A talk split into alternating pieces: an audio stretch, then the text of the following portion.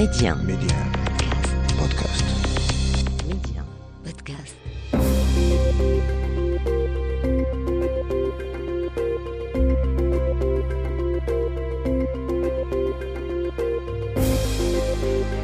L'Afrique doit faire confiance à l'Afrique et le développement du continent passe par les Africains eux-mêmes avant tout.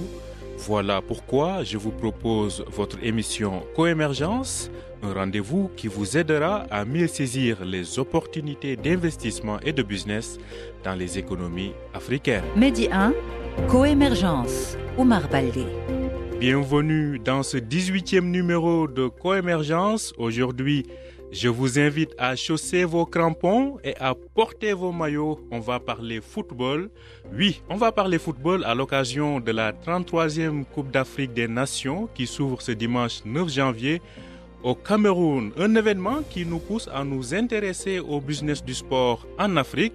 Nous irons d'abord au Cameroun voir le plus que cette canne a apporté à ce pays sur le plan économique notamment en termes d'infrastructure, ce sera avec le directeur de publication du journal de l'économie, Thierry Ekouti.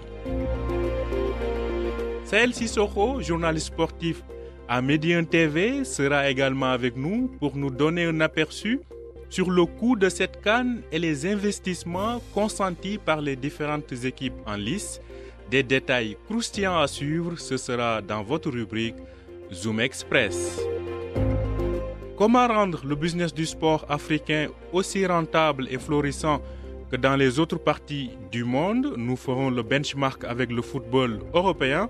Notre invité nous en parlera. Il s'agit de maître Mustapha Kamara, avocat à Marseille et docteur en droit du sport.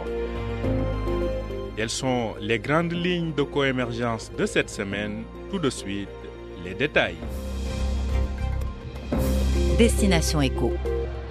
The time has come, Cameroon, to celebrate Africa, tous ensemble. Let's rise up and shine.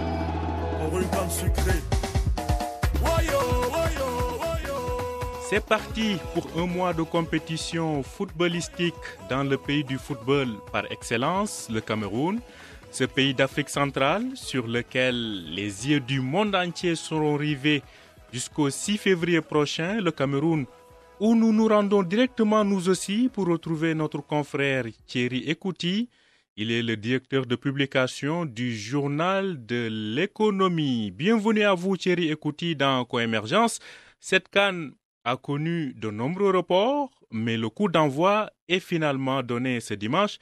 Alors Thierry Ekouti, quelles sont les retombées pour le pays en termes d'infrastructures? On peut commencer par les infrastructures sportives où le Cameroun a mis quand même, on va dire, a investi euh, énormément.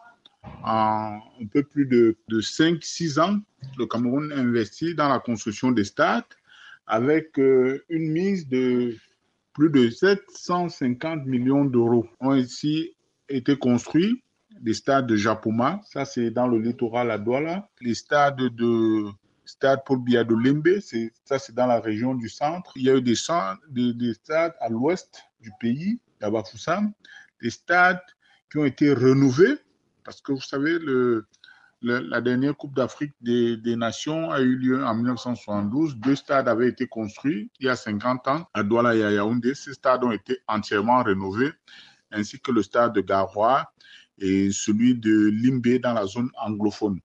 Donc, euh, sur le plan des infrastructures sportives, voilà un bénéfice direct que le, le- le Cameroun va engranger. Euh, on a également connu sur le plan du, du tourisme euh, un bond en termes d'hôtellerie.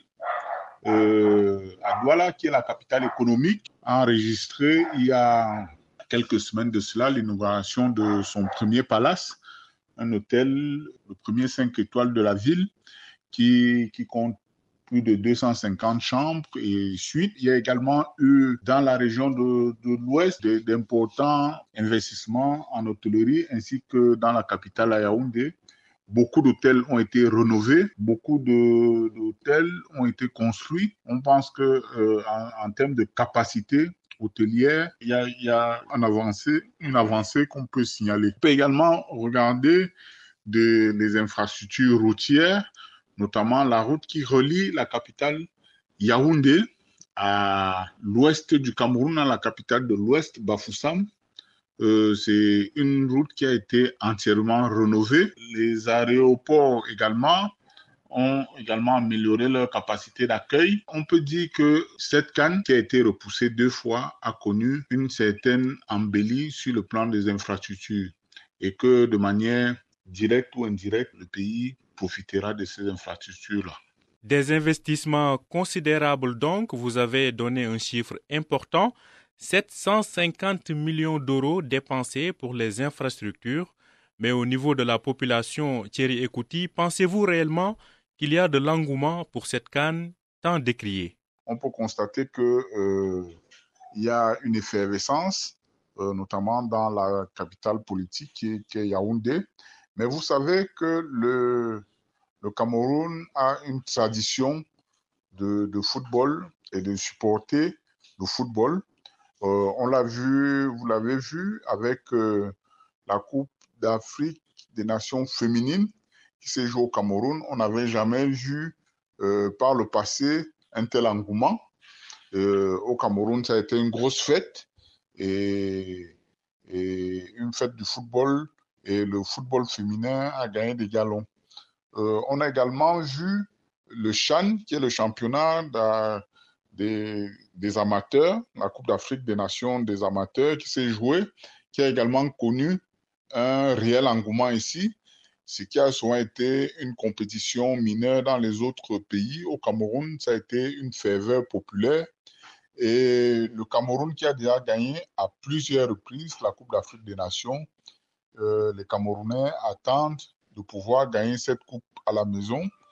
Ils pensent également que beaucoup d'argent a été investi pour l'organisation de cette coupe, qu'il qu'il serait de bon ton qu'elle reste à la maison. Donc, l'effervescence monte, elle va davantage monter euh, dès le début et au fur et à mesure que la compétition va s'accélérer. Et même si sur les réseaux sociaux et certains médias en Occident, on essaie de, mettre en avant le côté Covid, le côté sanitaire qui tend à vouloir euh, diluer un peu l'engouement, mais sur le terrain, je peux vous assurer que l'effervescence y est et que la fête sera belle au Cameroun, la fête du football. Ça promet donc d'être une canne sucrée, comme on le dit, du côté du Cameroun. Zoom Express. Il vient de recevoir le prix du meilleur journaliste sportif étranger au Maroc. Lui, c'est mon confrère et collègue à Medi 1 TV, Saël Sissoko. Saël Sissoko me rejoint dans ce studio pour nous donner des détails croustillants sur les dépenses des nations participant à cette troisième Coupe d'Afrique des Nations. Bienvenue à vous, Saël Sissoko, dans Coémergence. Merci beaucoup, Omar. C'est un plaisir, un honneur d'être là avec vous dans cette émission qui, pour détailler les dépenses des équipes qui participent à cette 33e édition de la Cannes. Alors, félicitations à vous encore une fois pour le prix euh, reçu. D'ailleurs, je vois que vous êtes très sollicité ces temps-ci sur nos antennes parce que vous étiez l'invité de notre concert Karima dans l'émission Hebdo MC mmh. pour nous parler de votre prix.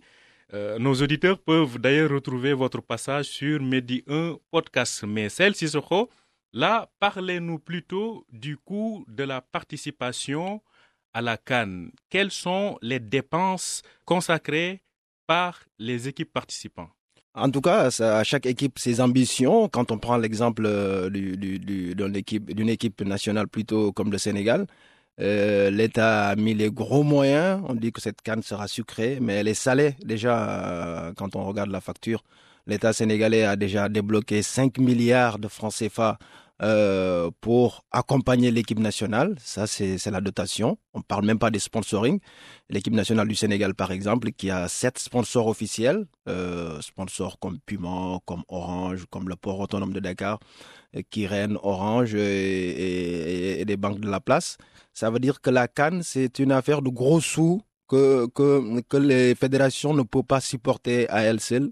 Il faut la même mise de l'État. En Côte d'Ivoire, par exemple, pour accompagner les éléphants aussi, l'État ivoirien a débloqué 4 milliards et demi pour que les éléphants soient dans de bonnes conditions. Et si je prends l'exemple aussi de nos lions de l'Atlas du Maroc, qui, on l'a vu, a fait euh, le tour des réseaux sociaux, ils ont affrété un avion spécial avec 5 tonnes. Le personnel de l'hôtel qui les accueille à Yaoundé avec leurs propres moyens, avec du, du matériel. On est dans une période assez, assez compliquée avec le coronavirus la Fédération royale marocaine de football, qui on voit souvent dans les conférences de presse, a comme sponsor euh, phare Coca-Cola. Et c'est pas c'est pas donné à toutes les équipes, mais les grandes nations qui ont des ambitions d'aller loin dans cette compétition, on met les gros moyens, comme on dit, les petits plats dans les grands. Donc globalement, à vous entendre parler, les, les, sponsors suivent, les sponsors accompagnent les équipes nationales africaines. Accompagnent parce qu'une équipe euh, qui est sponsorisée déjà par Adidas ou Puma ou Nike n'a pas les mêmes standings qu'une équipe, si je prends l'exemple, c'est pas pour les sous-estimer les Comores ou bien une équipe comme la Gambie, n'a pas le même rang comme le Sénégal, le Maroc, l'Algérie, la Côte d'Ivoire, le Cameroun.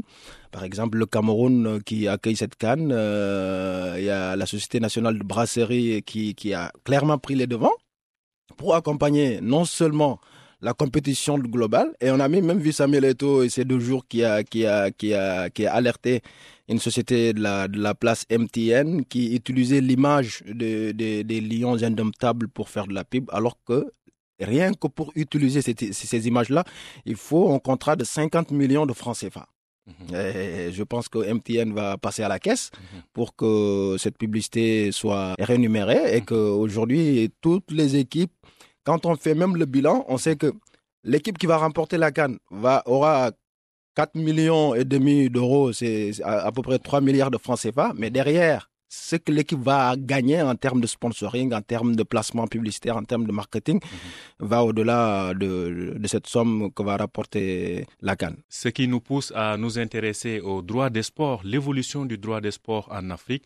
Et cette question, nous l'avons posée au professeur Abdoulaye Sakho. Il est donc professeur en droit du sport. Je vous propose de l'écouter.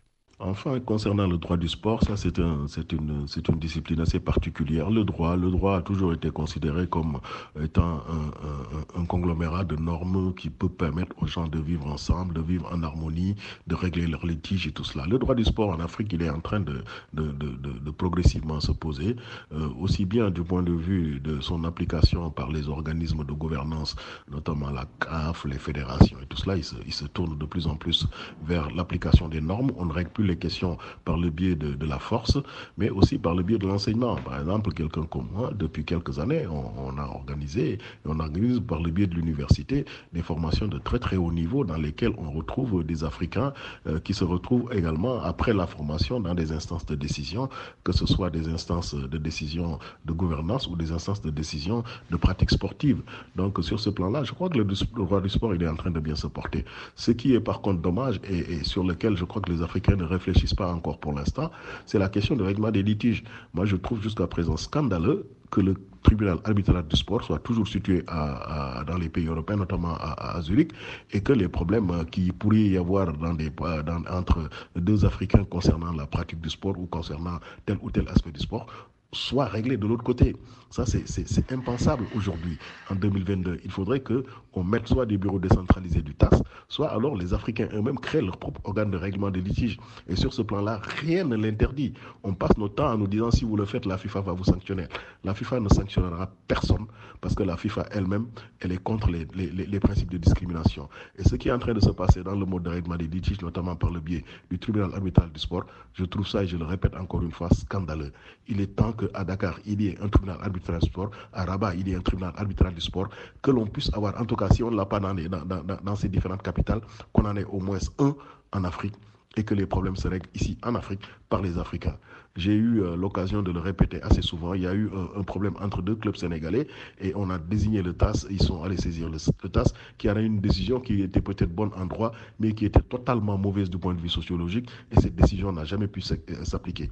Je crois qu'il est temps qu'on fasse quelque chose. D'autant plus que quand vous allez au TAS également, les arbitres, vous ne pouvez pas choisir d'autres arbitres que ceux qui sont sur la liste. Et en vertu de quoi on va vous imposer votre juge? C'est ça le problème aujourd'hui. Moi, je trouve que le droit du sport, il avance, mais sur la question du règlement des litiges, les Africains doivent prendre leurs responsabilités. Et cela fait partie également des éléments attractifs d'un marché. Le mode de règlement des litiges, on en parle régulièrement, on parle d'arbitrage quand il s'agit d'investisseurs ailleurs dans d'autres secteurs. Pour le sport également, il faudrait qu'on puisse régler nos litiges ici et de la manière la plus claire possible. Voilà ce que je peux vous dire. Merci.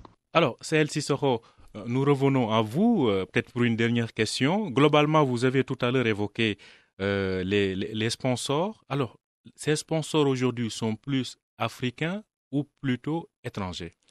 Il y a du tout parce qu'aujourd'hui, quand on pense, surtout les équipementiers, les équipementiers globalement sont des équipementiers qui, qui viennent de, de, de l'Europe. Quand on prend les meilleures équipes africaines sont, sont, sont des, comme équipementiers Adidas, Puma, Nike.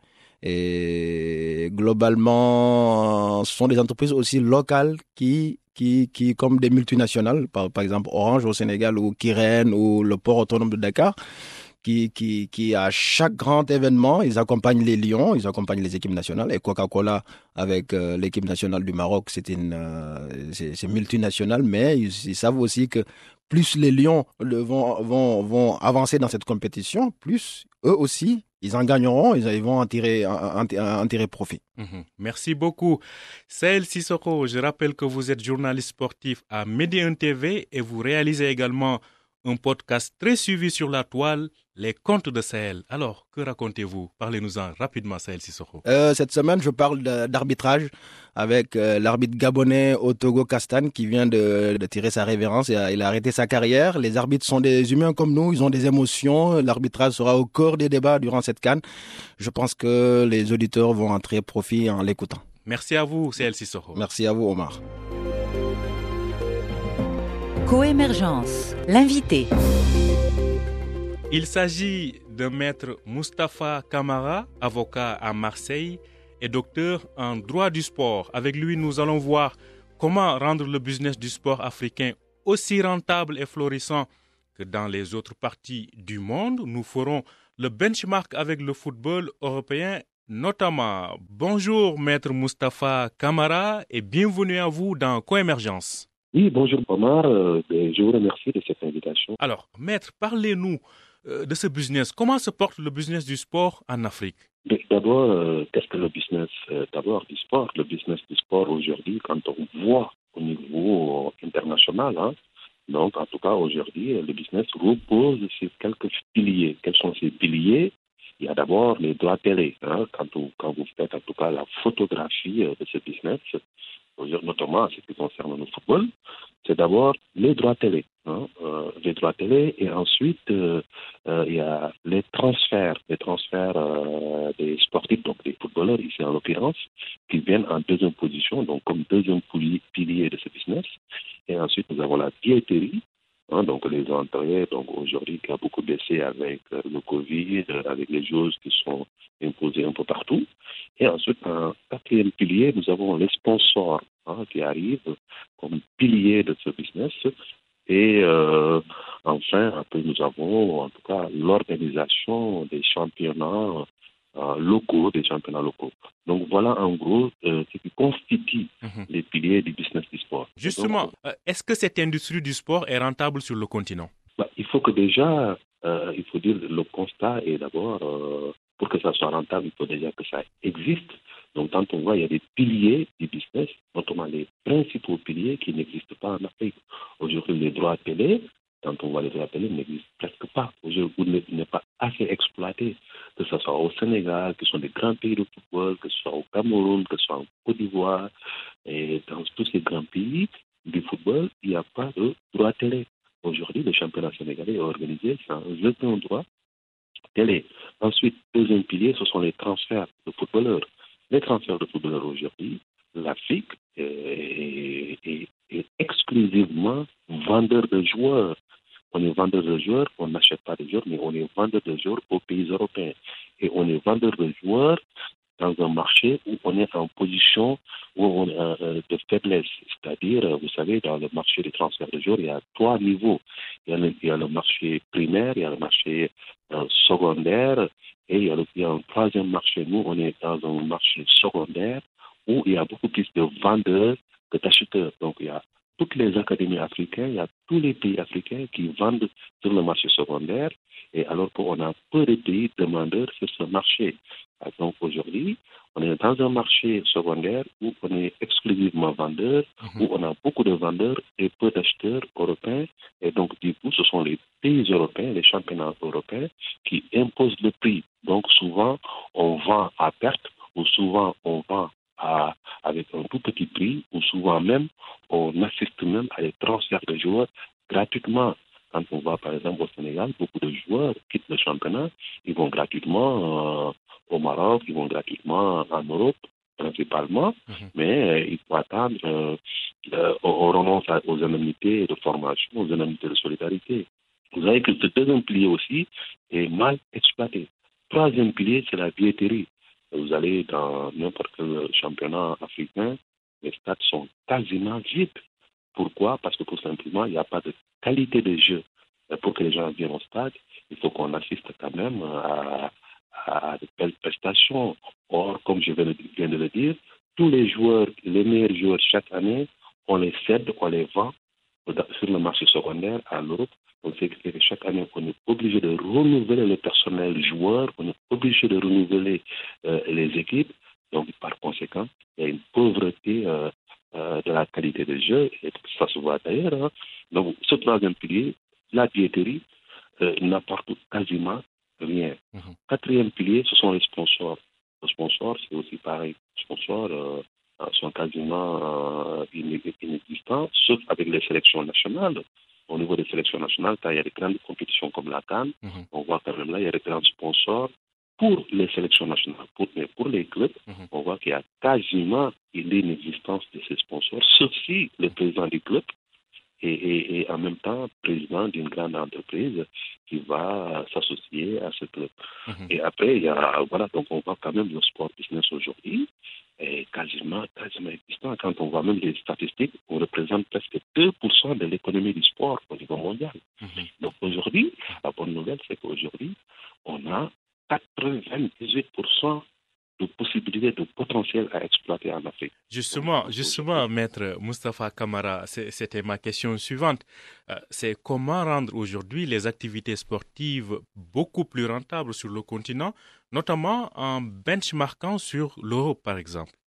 Oui, on peut effectivement, on peut effectivement, euh, euh, on a un potentiel énorme. Je pense qu'aujourd'hui, euh, on peut euh, faire aussi bien ou même euh, plus, parce que l'avantage qu'on a, parce qu'on a 98% euh, aujourd'hui euh, de potentiel, et puis surtout, il ne faut pas oublier, hein, on a euh, 80% des jeunes en Afrique. Donc aujourd'hui, non seulement on a le potentiel économique, on a le potentiel jeune, et puis aussi, on a aussi euh, la bonne nouvelle, c'est qu'aujourd'hui, la CAF est en train, la Confédération africaine est en train de s'organiser, voir comment on peut proposer des championnats beaucoup plus rentables, avec notamment, moi j'avais proposé dans mon dernier ouvrage, les, les réformes du football au Sénégal, qui est sorti il y a un mois, j'avais proposé des, des championnats fermés.